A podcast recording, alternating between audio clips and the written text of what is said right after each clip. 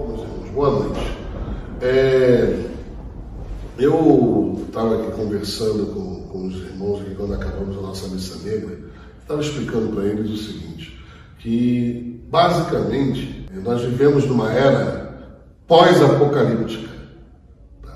Nós já vivemos na era pós-apocalíptica. Tá? O que isso quer dizer? Que o mundo acabou. O mundo acabou e um outro mundo está em gestação se desenvolvendo enquanto este mundo moribundo termina o processo dele de chegar à estagnação absoluta. Aí, o pessoal falou, mas como assim, mestre? Mas como assim e tal? Eu falei, olha só. Basicamente, eu entendo o seguinte: quando as torres gêmeas, aquelas duas testemunhas do, do capitalismo judaico-cristão, foram destruídas pelos árabes, quando aquele, aquele atentado terrorista aconteceu, o efeito, o, o impacto econômico, político e psicológico daquilo foi tal que promoveu uma mudança das estruturas sociais, políticas e econômicas no mundo. Os resultados daquele impacto reverberam até hoje em todo o mundo ali praticamente é um marco e se encerrou um mundo ou uma era. O pessoal costuma falar assim, é, vamos supor, idade antiga, né? Tem assim, pré-história, idade antiga, idade moderna, idade contemporânea, não é assim que se fala? Pois é, daquele incidente para cá, entramos numa nova idade numa nova era, um novo período. E, basicamente, aquele mundo que se ancorava sobre determinados lastros, sobre determinados conceitos e preconceitos, foi fenecendo, foi fenecendo. Hoje em dia nós observamos que na mitologia popular pagã, que é feita principalmente pelo, pelos padrinhos, pelos heróis é, cinematográficos, sabe? Ela é toda baseada no, no vilão. Os vilões são os protagonistas. Cada era tem sua mitologia popular, suas lendas, suas tradições verbais e assim por diante. No Egito, na Grécia, na Babilônia, em Roma e assim por diante. E engraçado, nossa sociedade também tem sua tradição verbal, sua tradição de mito, de, de superstições e, e, tudo mais, baseada principalmente nessa mitologia toda que o, o cinema coloca à disposição dos jovens. Se você for ver nessa mitologia dos super-heróis, essas coisas todas, né, até uma determinada era, o protagonista era o chamado herói. De um período para cá, que houve uma ruptura entre o pensamento vigente e aquele o pensamento emergente, os vilões se tornaram os protagonistas. Né?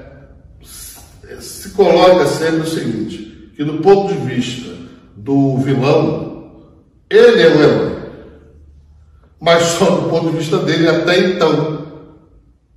Até então era assim, apenas do ponto de vista do vilão, que ele era o herói. Só que, de uns tempos para cá, este ponto de vista pessoal do vilão passou a ser compartilhado entre a juventude, entre os jovens, entre é, os sinófilos, aqueles que vão assistir esses filmes. É engraçado, antigamente você fazia um filme de herói e um filme de vilão. O filme do, do herói bombava era o que tinha melhor repercussão, era o que era mais aceito socialmente. E o do vilão era aquele filminho meia boca, nunca título. Hoje em dia é o contrário. Você faz um filme de herói, cujo protagonista é herói, fica aquela coisa meia boca. Ah, você faz um filme de um protagonista é um vilão, o negócio bomba, é um sucesso de bilheteria, é uma aceitação popular do ponto de vista do, do vilão. O que, você vê? O que você conclui? Que a sociedade não está mais se identificando com os padrões da sociedade anterior, os padrões comportamentais da sociedade anterior. Você vai fazer um filme onde, vamos falar assim, o Batman. O Batman, né, aquele traumazinho, pai, pai, mamãe morreu, aquele cara multimilionário, mas traumatizado, com mordomo, que faz todas as suas vontades, e, sabe, e ele continua traumatizado, papai, mamãe, e não sei o que e tal, e, e o mordomo, o Alfred lá levando tudo para ele, perguntando patrãozinho e tal.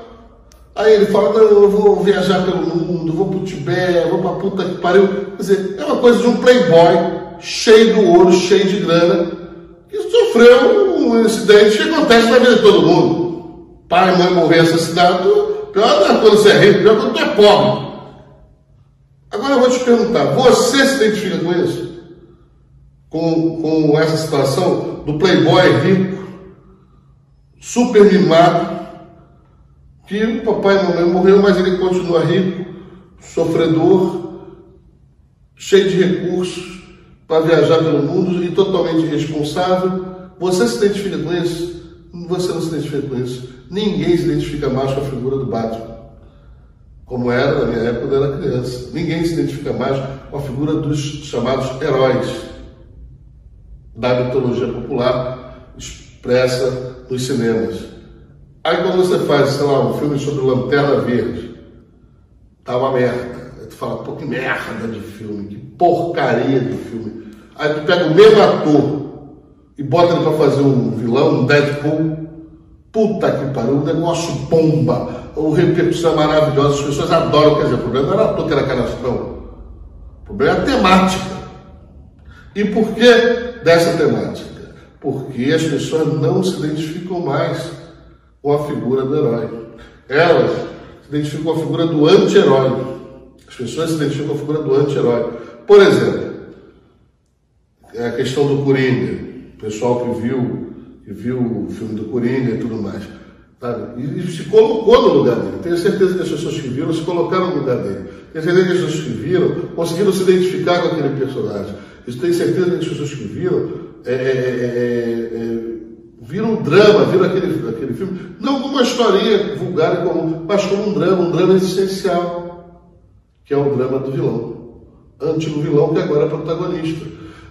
O que, que nós vemos sobre aquela história e sobre que, que repercute na vida da maioria das pessoas? O sistema, a sociedade moribunda, ela oprime as pessoas, ela oprime as pessoas, ela sabe, é, é, é martiriza as pessoas, ela é, minimiza as pessoas, até você não aguentar mais. Mas é engraçado, isso só acontece até você ligar o foda-se. Quando você liga porra do foda-se, fala foda-se, acabou a brincadeira. Aí ela não te oprime mais. É simples assim. Ela não te oprime mais. Você sai do aprisco, você sai do curral, você sai do cercadinho, que vai, né, e vão te oprimindo cada vez mais aquele cercadinho, cercadinho, até você falar, porra, tá bom, para aí, porra, caralho. Que porra de suruba é essa? Que só eu me fodo e não como ninguém. Aí o que acontece? Quando você faz isso, a sociedade para de te oprimir. Ela vai até onde você não aguenta mais. Enquanto você suportar as injustiças, suportar ser espezinhado, suportar ser oprimido, ela vai pisar, vai espezinhar, vai oprimir, vai cercear, vai te sufocar até você resolver que isso acabou.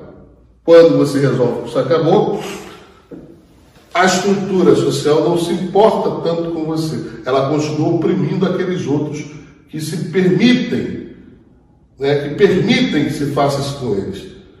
E você, você passa a ser um, um, uma criatura que eles querem pouco contato, que eles te deixam de lado, rezam para você não, interferir nos processos sociais e para você continuar o seu caminho sozinho. Eles não, não perseguem você, pelo contrário, se assombram com você, se assustam com você, rezam para você não fazer nada.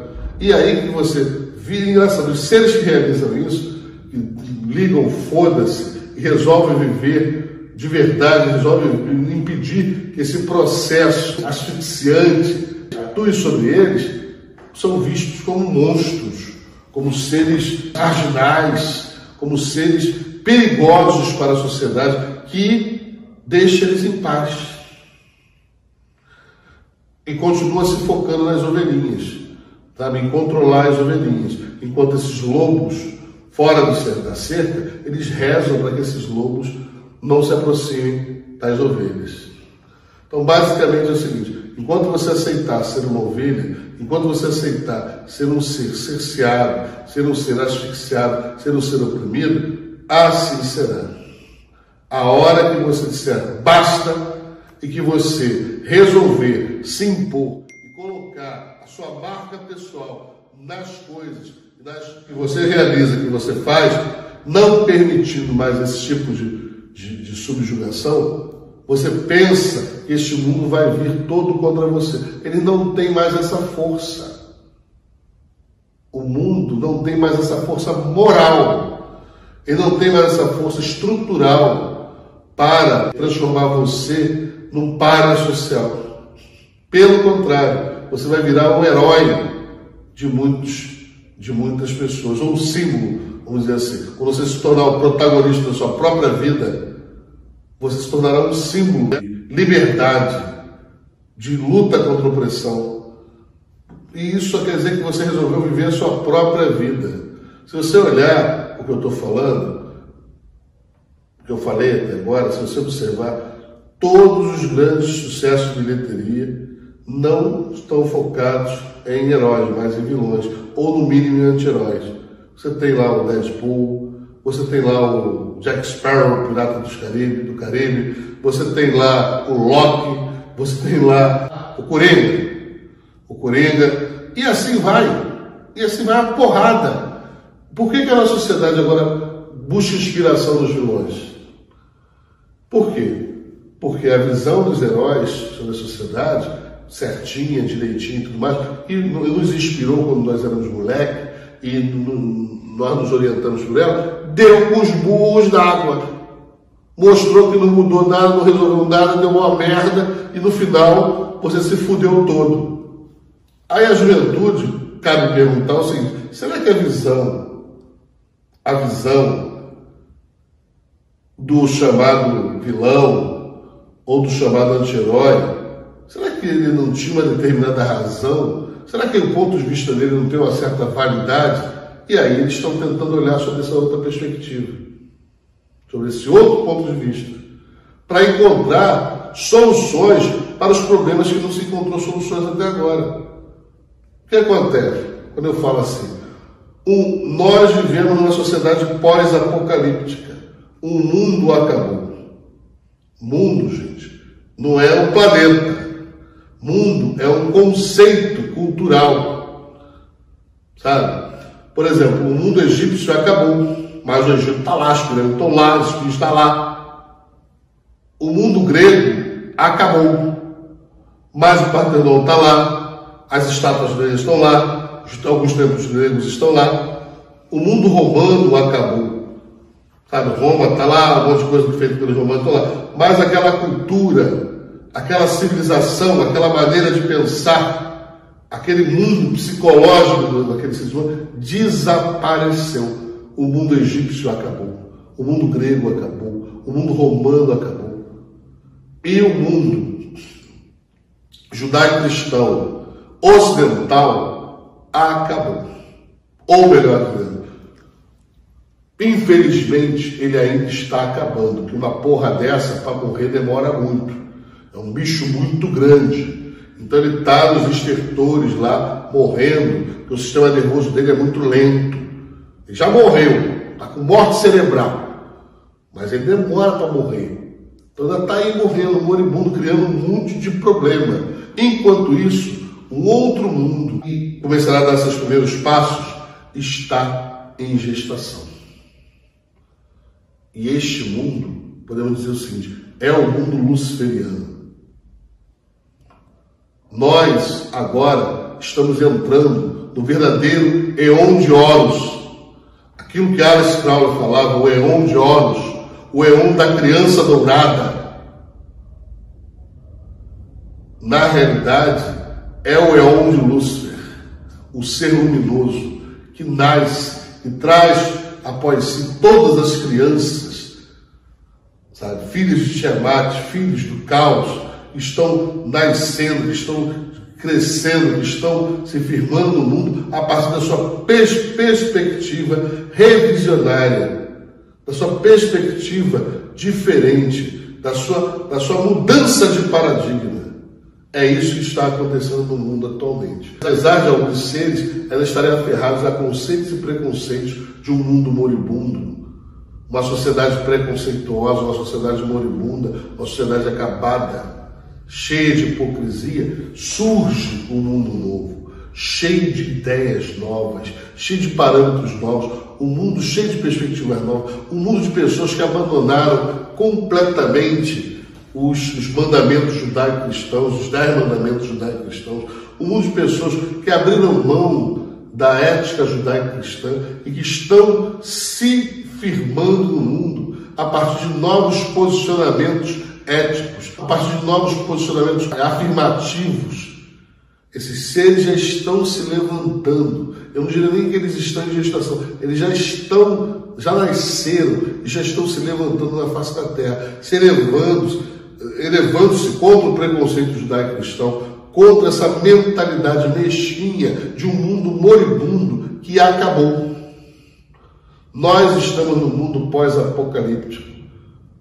Nós estamos no período que própria, o próprio livro das mentiras, que, que foi copiado de tradições babilônicas, fala que durante mil anos, né, eles falam que durante mil anos o diabo seria liberto no mundo, depois do no, no período lá, depois das tribulações e tudo mais. Nós já houve o, o processo do, que marcou o final do mundo anterior, e, e agora, nós estamos assumindo este mundo para transformá-lo à nossa imagem e semelhança. A semelhança das nossas realizações e das nossas criações. Poucos terão a coragem de verdadeiramente se firmar, determinar aquilo que desejam, correr atrás daquilo que desejam, sabe? Sem travas, sem condicionamentos impeditivos. Esses serão os realizadores. Esses serão os conquistadores, esses serão os criadores do novo, do novo mundo. Enquanto a grande maioria está buscando soluções idiotas, imbecis, que foram válidas num mundo que está acabando e que não representarão nada no mundo que nós estamos criando. No mundo que nós, os luciferianos, estamos criando, o mundo que está vindo por aí, outros valores estão servindo. Então, assim, estamos vendo aquilo que Alice Crowley tanto falou,